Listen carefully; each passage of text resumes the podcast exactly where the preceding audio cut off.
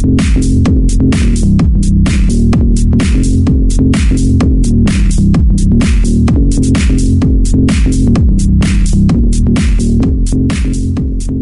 uma honra e uma satisfação receber aqui o participante do grupo The Masters, José Manuel Catarino Barbosa. Olha, uma alegria muito grande. E você traz no livro um capítulo que se intitula O Drone de Hoje é o Dinossauro de Ontem. Eu tenho certeza que isso tem tudo a ver com o título do livro. Mas por quê? Está muito relacionado ao que nós somos e o que nós podemos ser. Obrigado, Parracho, por estar aqui, por esse momento de bate-papo. O fato é que eu sou um drone hoje, mas eu me sinto um, um drone num corpinho de dinossauro. Porque o aprendizado contínuo, a vontade de aprender e estar sempre alinhado ao contexto, nos permite inovar, nos permite estar dentro do movimento que está fazendo acontecer. E o drone de hoje era o dinossauro de ontem, porque normalmente o paralelo é que o drone é jovem, o dinossauro é velho. Isso não necessariamente não é verdade. Eu posso ser um drone tendo sido dinossauro, mantendo o lifelong learning, mantendo o meu conhecimento, a minha mente aberta, me abrindo para o novo, utilizando as tecnologias novas e não há nada de errado nisso. Você acha que todos nós temos um pouquinho de drone e de dinossauro? Sem dúvida nenhuma. Primeiro porque as gerações são diferentes. Eu, eu muito fortemente percebi a evolução de três gerações no meu ambiente de trabalho. Eu com 54 anos, mais de 35 de carreira, percebi muito fortemente a entrada da geração Y no mercado de trabalho. Coincidentemente, eu tinha uma empresa, era sócio de uma empresa que trabalhava com mudança organizacional e comportamento nas organizações, quando isso ainda era muito recente. E eu percebo um padrão agora com a geração Z entrando no mercado de trabalho. Há uma diferença evidente porque a geração Z começou no mercado de trabalho no meio da pandemia, em home office, então não sabe muito bem quando é o chefe.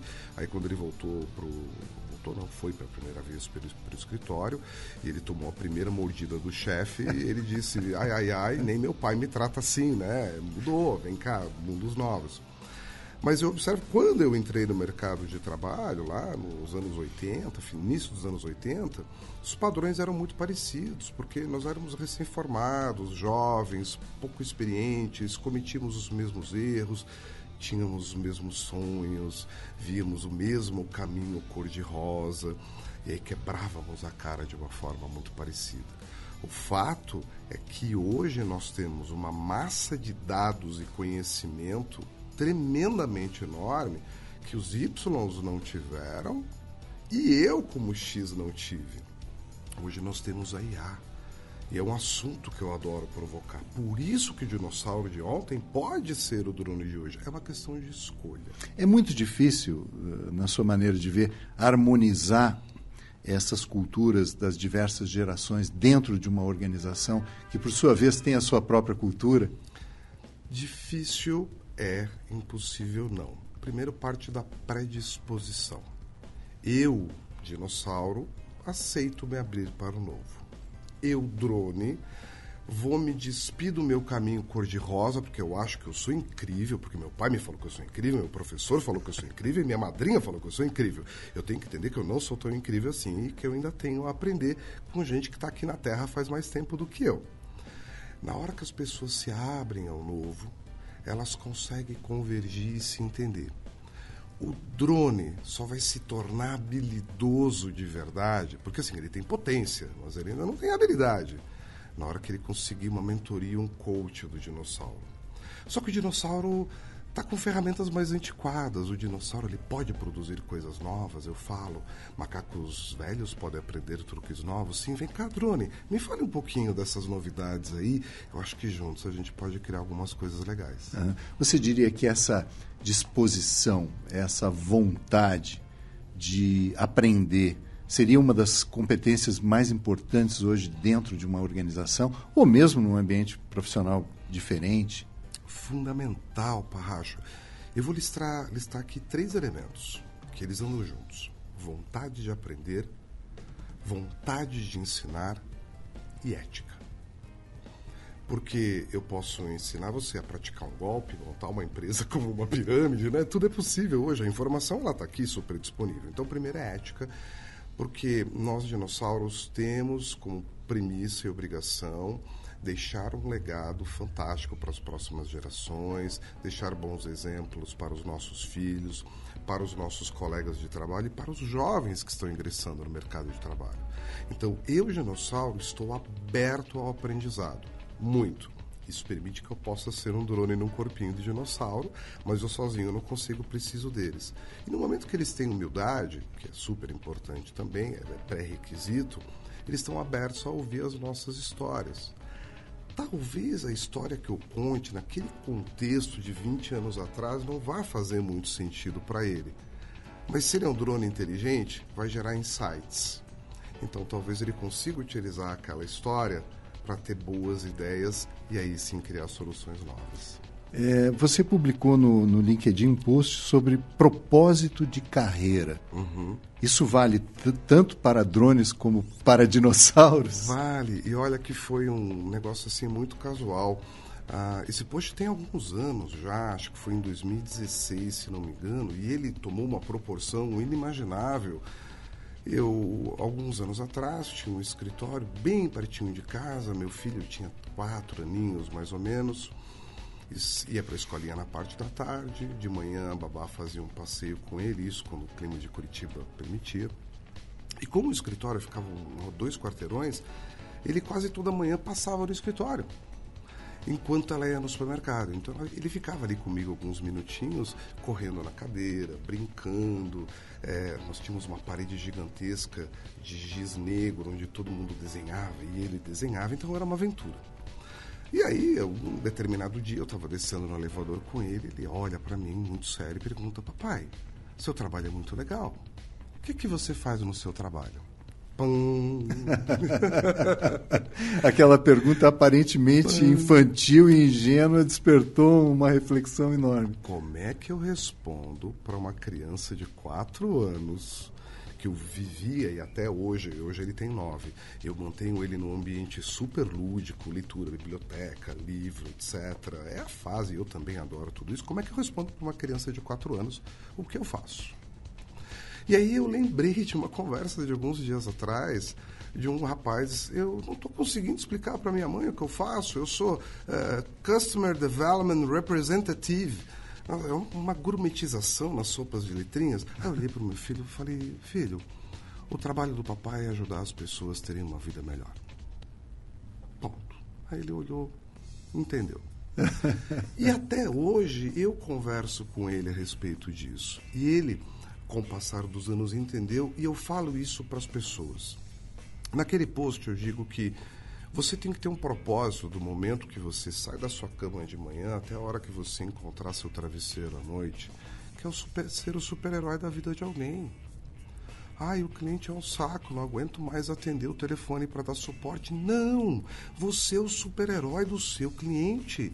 Ele tem um problema, uma necessidade, depende de você. Então, você não é um Customer Experience Representative gourmetizado, você é o super-herói daquela pessoa. Cliente hoje não é mais o rei. Hoje o cliente é aquela princesa que está no alto do castelo, presa pelo dragão, e você precisa resgatá-la. Então eu falo muito de propósito tudo, em tudo que você faz no seu trabalho, imagine que você está causando um impacto positivo na vida de alguém, sendo super-herói de alguém. Você acha que isso se perdeu em algum momento ou acontece com frequência da pessoa perder o seu propósito, tanto pessoal como até mesmo prof, uh, profissional? Perde. Perde porque o, o contexto do dia a dia nos atropela com tsunamis de informações, consumismos, desejos, boletos, tudo isso muitas vezes tira a gente do foco. Então, ser repetitivo sobre esse assunto é importante para que nós mesmos lembremos: poxa, eu não estou acordando só de manhã para ir trabalhar porque os boletos chegam implacavelmente. Eu gosto do meu trabalho porque realmente ajuda a ter um, a fazer o mundo um lugar melhor eu contribuo com a sociedade, eu estou feliz com o meu trabalho, eu ajudo as pessoas, mas isso sim de fato se perde nas nossas vidas e nas nossas organizações. As organizações cobrando resultado implacavelmente e nas nossas vidas, porque eu tenho contas para pagar, eu tenho gente me tornando a paciência. É uma eu tenho um filho diária. me fazendo perguntas. Sempre, sempre. É.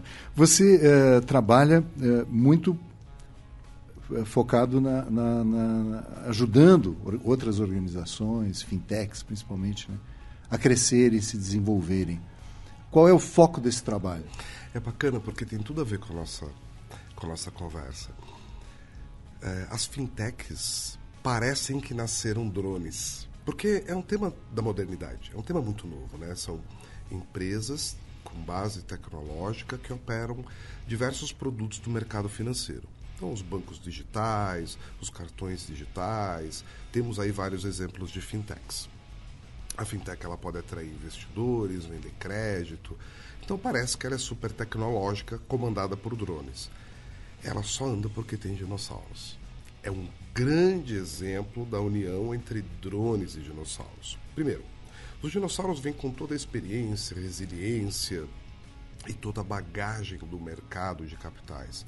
Ex-banqueiros, já trabalharam em fundos, têm muita experiência porque o regulatório brasileiro é muito complexo. Até a própria concessão de crédito e de investimento no Brasil é complexa. Já os drones trazem a tecnologia, trazem a vantagem das ferramentas, dos aplicativos, tudo isso nas mãos. Então, para não ser aquele banco antigo, jurássico, que não consegue criar produtos novos e atrair clientes novos, eles se juntaram com os drones para poder caminhar na nova realidade. Isso é uma coisa que tem funcionado. Então, a Finamblu, que é a empresa que eu trabalho, ajuda esses drones e dinossauros se juntarem a criar produtos de investimento, produtos de crédito, a gente abre as fintechs. Mas a parte mais legal é que, e, e que tem tudo a ver com a nossa história, é que nós acompanhamos o ciclo de vida deles. Então ele começa pequeno, com uma certa estrutura organizacional, com um certo arranjo do mercado de capitais abre como uma securitizadora, por exemplo, depois ele se torna uma instituição de pagamentos, depois uma sociedade de crédito direto. Essa é uma sopa de letrinhas muito comum no mercado financeiro, mas ele tem uma jornada de crescimento e nós conduzimos, ajudamos eles a seguir um passinho por vez bicicletinha, tiramos uma rodinha por vez para que ele navegue com tranquilidade. Eu tenho um desafio de entrevistador aqui, ao qual eu vou te submeter. Resume para mim, no máximo em um minuto, o capítulo do livro. Para quem não leu ainda ou tem interesse em conhecer. No eu, máximo em um minuto. Eu falo muito do que nós conversamos aqui agora, que é a adaptação comportamental. As gerações precisam trabalhar juntas. O Z tem muito a ensinar para o X, que tem muito a ensinar para o Y, porque eles vivem em contextos e momentos diferentes, sendo bombardeados por conjuntos de informações diferentes. Ninguém sabe mais do que o outro. E se eles tiverem condições de criar harmonia, diálogo, e isso não é tão difícil, embora muitas vezes pareça impossível, eles conseguem trabalhar juntos. Trabalhar junto significa a gente profissionalmente desempenhar melhor? Não, a gente faz um mundo melhor. A gente aprende mais, a gente utiliza os pesquisadores que há décadas atrás mal conseguiam se comunicar ao redor do mundo através de artigos científicos e hoje os pesquisadores estão avançando em áreas de química, engenharia e biomedicina. A gente pode fazer um mundo melhor. Esse é um spoiler do meu, do meu capítulo. José Manuel Catarino Barbosa, muito obrigado pela participação nesse podcast. Sucesso no livro e em todos os seus empreendimentos. Muito obrigado, Parracho. Foi fantástico participar desse episódio. Curioso pelos próximos.